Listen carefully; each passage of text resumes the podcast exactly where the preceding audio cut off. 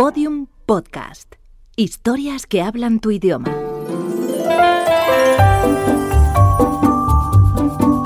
Historias de medianoche. Chicho Ibáñez Serrador.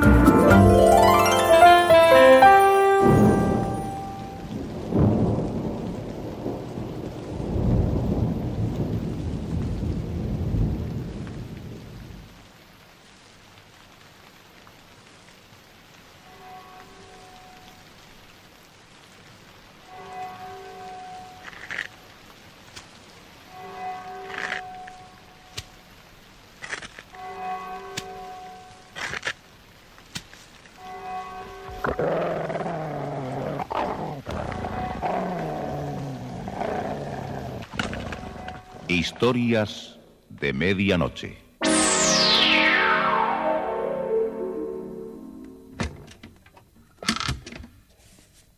Buenas noches. La cadena Ser les invita desde este momento a entrar en la biblioteca del suspense. Adelante. Nos está esperando Narciso Ibáñez Serrador.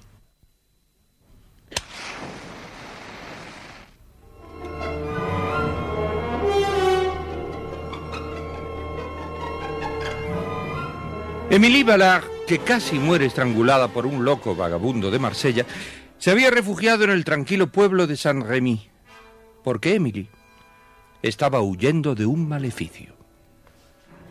Una máscara de carnaval había destruido a mi familia. Hacía algunos años, cuando vivía en Niza, comenzaron los extraños acontecimientos. Mi hermana mayor, Susan, moría pocos días después de haber recibido de regalo una máscara blanca de Florencia. Un tiempo después, Juliet, mi hermana menor, también encontraba la muerte por culpa de aquella especie de largo antifaz de seda. La Máscara Blanca, un relato de Pablo de Aldebarán, con la actuación de José María Escuer, Rosa María Belda y José María Molinero.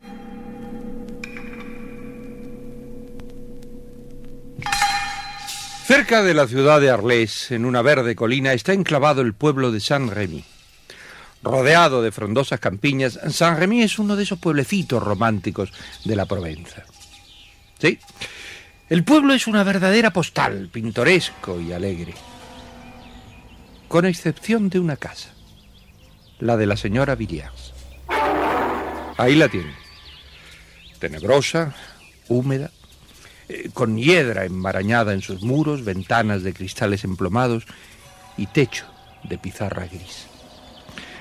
Si nos acercamos a una de las ventanas del comedor, podremos ver a la dueña, la anciana señora Villiers, hablando con Emily, que hacía poco más de cuatro meses estaba de servicio en la casa.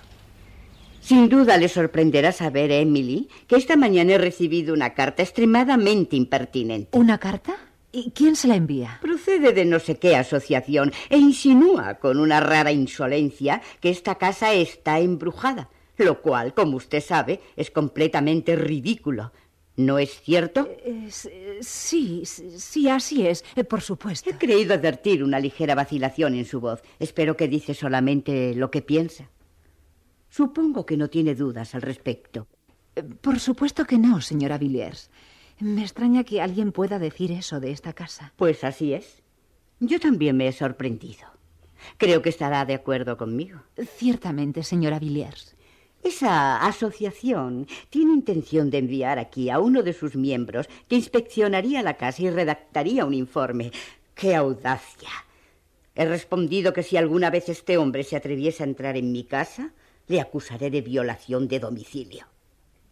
Aquí está la carta que escribí. Vaya a echarla al correo inmediatamente. Muy bien, señora Villiers, ahora mismo. Siempre parece muy contenta por salir de la casa y me pregunto la razón de ello. Procure volver pronto, Emily. Sí, señora. Algunos minutos más tarde, Emily bajaba con paso apresurado por la calle Longchamp. Pero en cuanto se hubo alejado lo suficiente como para estar segura de que no podía ser vista de- desde las ventanas de la casa, acortó el paso. Tenía dos razones para hacerlo. Me siento particularmente débil y cansada. La más pequeña salida significa para mí una evasión del ambiente donde estoy enclaustrada hace cuatro meses. Dios mío, ¿por cuánto tiempo deberé soportar ese encierro? Si tuviera dónde marcharme, hace semanas que le habría dicho a la señora Villiers que me retiraba de su servicio. Pero el asunto no es fácil. No. No era fácil para Emily decidir su propio camino. En Niza ya había vivido suficientes momentos de tensión eh, con los trágicos acontecimientos de sus hermanas y la muerte de su padre, que había sido un, escritor de libros esotéricos. Eh, Su etapa en Marsella se ensombreció con el triste episodio del trapero irlandés y ahora, en la casa de la señora Villiers, casi a las afueras de Saint-Rémy, no se sentía a gusto. Todas mis posibilidades de regresar a la casa de mi tío Raymond de Arles se esfumaron cuando recibí aquella lacónica postal de él, anunciándome que había vendido la propiedad y se marchaba a Bélgica a vivir con una hermana. Había quedado realmente sola y con la angustia de que algo intangible seguía mis pasos donde fuera. El padre de Emily pasó toda su vida buceando en temas prohibidos. Viajó por, por varios países orientales y consiguió ingresar en dos sociedades secretas. En el último libro escrito por Antoine Ballard hay narrativas que coinciden con lo que más tarde ocurrió en su propia familia. Pero leer lo que papá nunca se atrevió a publicar suscita conjeturas mucho más inquietantes. Nunca pude averiguar, por ejemplo, de qué tenebrosas cuestiones trataban aquellos folios, escritos con apretada letra, del manuscrito en que trabajaba infatigablemente pocos meses antes de morir y que se encontró esparcido por el suelo de su habitación, cerrada bajo llave. Únicamente supe que en unos folios mencionaba un amplio antifaz blanco de seda. Sí. Antoine Ballard fue hallado muerto con curiosas señales en el cuello. Y sobre el contenido del manuscrito, el amigo más allegado de Ballard, un florentino llamado Rino Forlivesi, después de pasar una noche recomponiendo los fragmentos, lo destruyó en el fuego de la chimenea, vendió apresuradamente su casa y desapareció de Niza.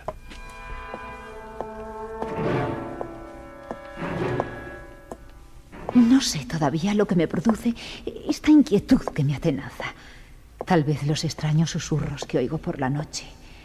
La señora Villiers es amable conmigo, aunque da la sensación de que le complace mi estado depresivo. Tendré que pensar en abandonar esta casa lo más pronto posible. Presiento que algo horrible puede ocurrirme en su interior. Para alcanzar la oficina de correos debía pasar por delante del presbiterio. La hermana del pastor Monsurí estaba mirando desde la ventana. Por ahí pasa Emily Ballard. Nunca la había visto tan pálida y con el rostro tan angustioso. Pobrecita. Realmente, Edward, ya sería hora de que hiciéramos algo por ella. Sí, ¿y qué quieres que haga? Ay, no lo sé. Alguna cosa. Tienes la posibilidad de ello y es tu deber. Hace días que quería hablarte de eso. Y hace un minuto, al ver a la infortunada señorita Ballard, me he dado cuenta de que es preciso hacer algo inmediatamente. ¿Y por qué tanta prisa? Vamos a esperar que se muera como las otras amas de compañía que ha tenido la bruja esa de la señora Villiers. Cuida tu lenguaje, Clarisa. ¿Es posible que toleremos que en una casa de Saint-Remy ocurran cosas como las que están sucediendo?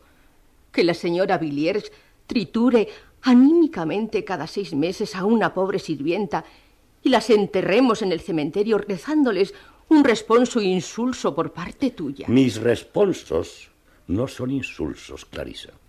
Tus oraciones no cambian los hechos. Mis oraciones no pretenden resucitar a nadie. Es necesario poner las cosas en su lugar y que la señora Villiers cambie su actitud. Indiscutiblemente es una anciana malvada, mucho más horrible de lo que pensamos. No obstante, acude con regularidad a la iglesia.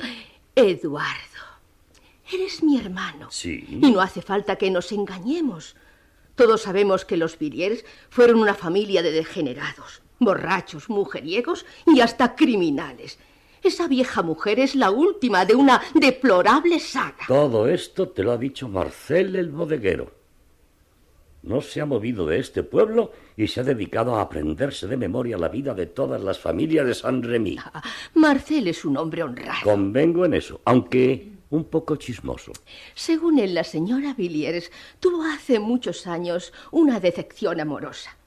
Una mujer le arrebató el afecto de su prometido y ha conservado un verdadero odio por todas las mujeres, hasta el punto de querer vengarse con ellas a su manera. Es decir, por los medios más horribles.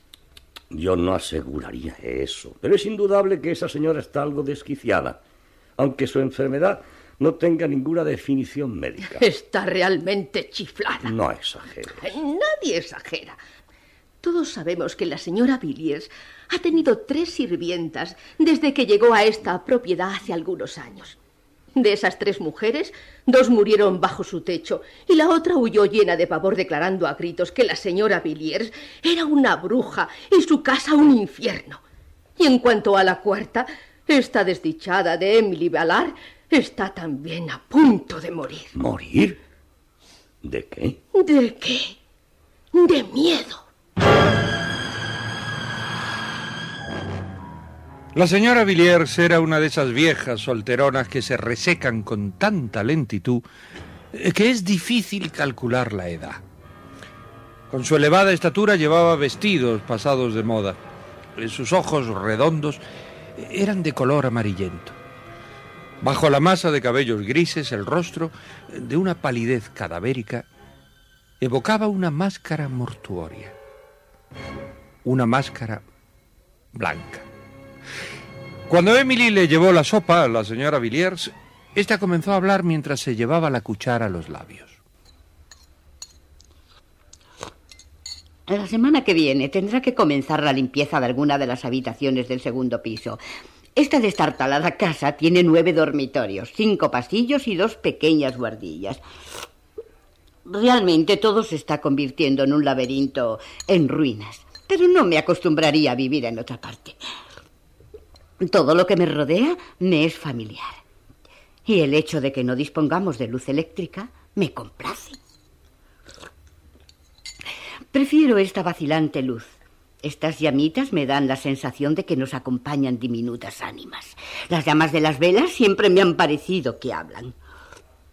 A propósito, Emily, me decía usted que había escuchado por la noche unos susurros. Sí, señora. Hace ya más de una semana que los escucho claramente.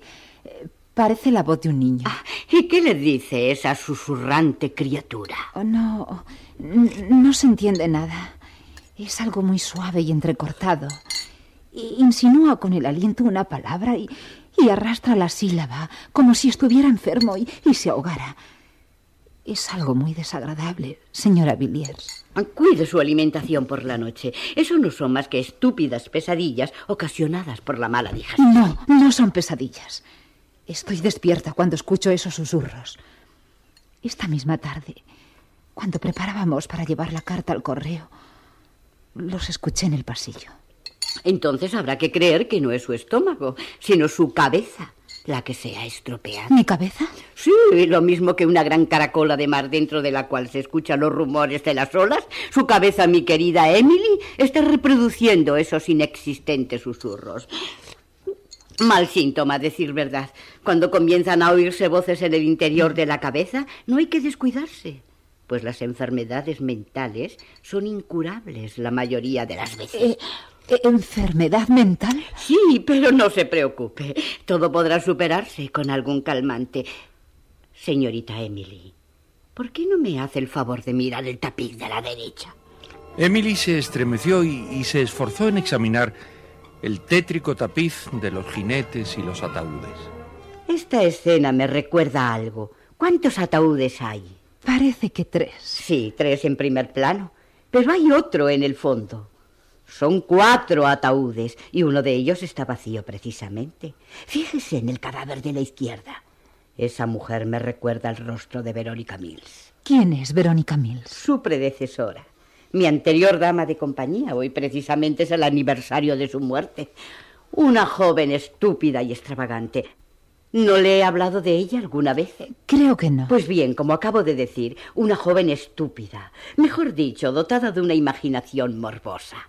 Creía ver cosas extrañas en esta casa, lo cual demuestra que tenía un espíritu extraviado. ¿No lo cree usted así? Cierta, eh, ciertamente. Quiero decir que si la casa estuviera verdaderamente embrujada, usted y yo veríamos igualmente esas apariciones. Desde luego.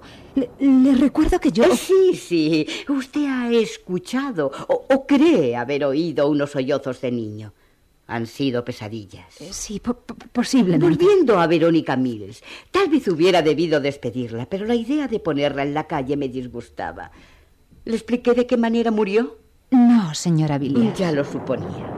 Había observado que adelgazaba y que su comportamiento se iba haciendo cada vez más extraño.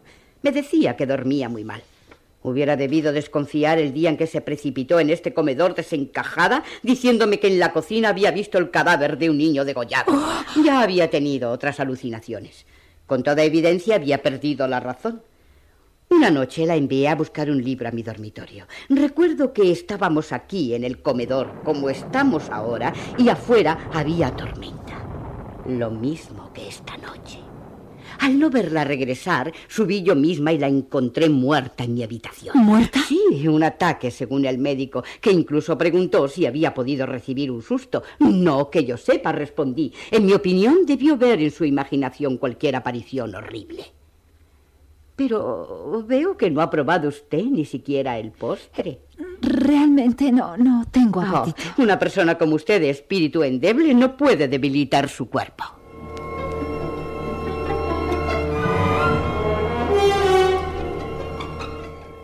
Al día siguiente, en la casa del pastor Monsurí, y mientras la hermana de este servía el desayuno, volvió a plantearse el asunto del ama de compañía, señorita Ballard. Si esa ama de llaves tanto temor tiene a no sé qué, podría marcharse y terminaría su angustia. Es muy fácil. Dile esto a un pobre conejo que se halla entre las garras de un zorro. Pasado cierto grado de terror, ya no se sienten fuerzas para escapar, ni para luchar. La señorita Valar siempre me pareció una mujer de temperamento pasivo. Ah, jamás tendrá el valor suficiente para marcharse por propia iniciativa. No obstante, parece apreciar la compañía de la señorita Villiers. Únicamente porque tiembla ante la idea de quedarse sola en esa horrible casa. Una casa que está embrujada. Eso ya lo sabes tú. Ay, verdaderamente me colocas en una posición incómoda. Ya discutimos esa absurda tesis de los fantasmas de la casa de la señorita Villiers. No existe embrujamiento alguno. Es que ya no recuerdas que en tu primera visita de hace dos años alguien te estaba mirando a través de una ventana del segundo piso. Bueno, por, por, por espacio de unos segundos me, me pareció ver alguna cosa. Dijiste que era el rostro de un niño. Una horrible cara. Sí, eso me pareció ver. En cualquier caso, no era ni la señora Villiers ni el ama de llaves. No. Y cuando volvimos los dos aquel atardecer y nos detuvimos un instante delante de la casa, porque se abatía un postigo del segundo piso con el viento, escuchamos un largo lamento y lo oímos los dos. Tengo que ir a mi despacho, sí. Fue un extraño grito. El graznido de un pájaro, tal vez. Un pájaro. No me hagas reír. Todos esos extraños fenómenos son productos de sortilegios de brujería. Por eso pienso a menudo en esa pobre señorita Valar. Y te aseguro que me pongo enferma. Si no hacemos algo por salvarla, me lo reprocharé toda mi vida. Yo sé, tal vez, lo que suceda en el otro mundo. Pero lo que se refiere a este, estás tú ciertamente más enterada que yo. Admitiendo que el otro mundo exista. Ay, tu falta de fe me, me causa mucha pena. A mí me entristece que no creas en los fantasmas.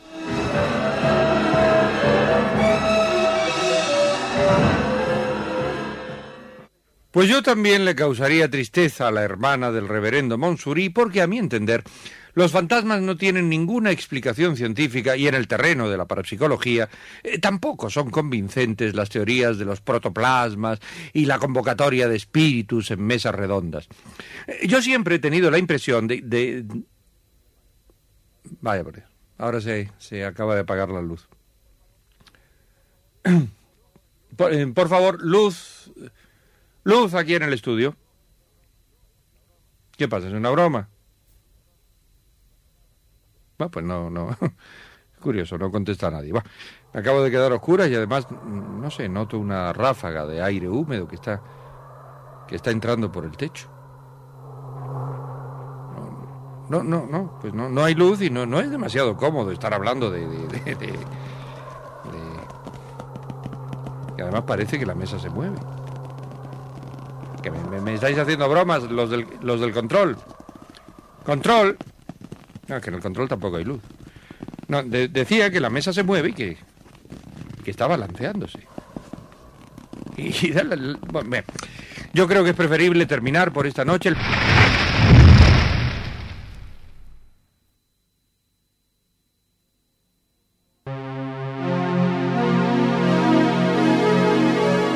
Historias de medianoche.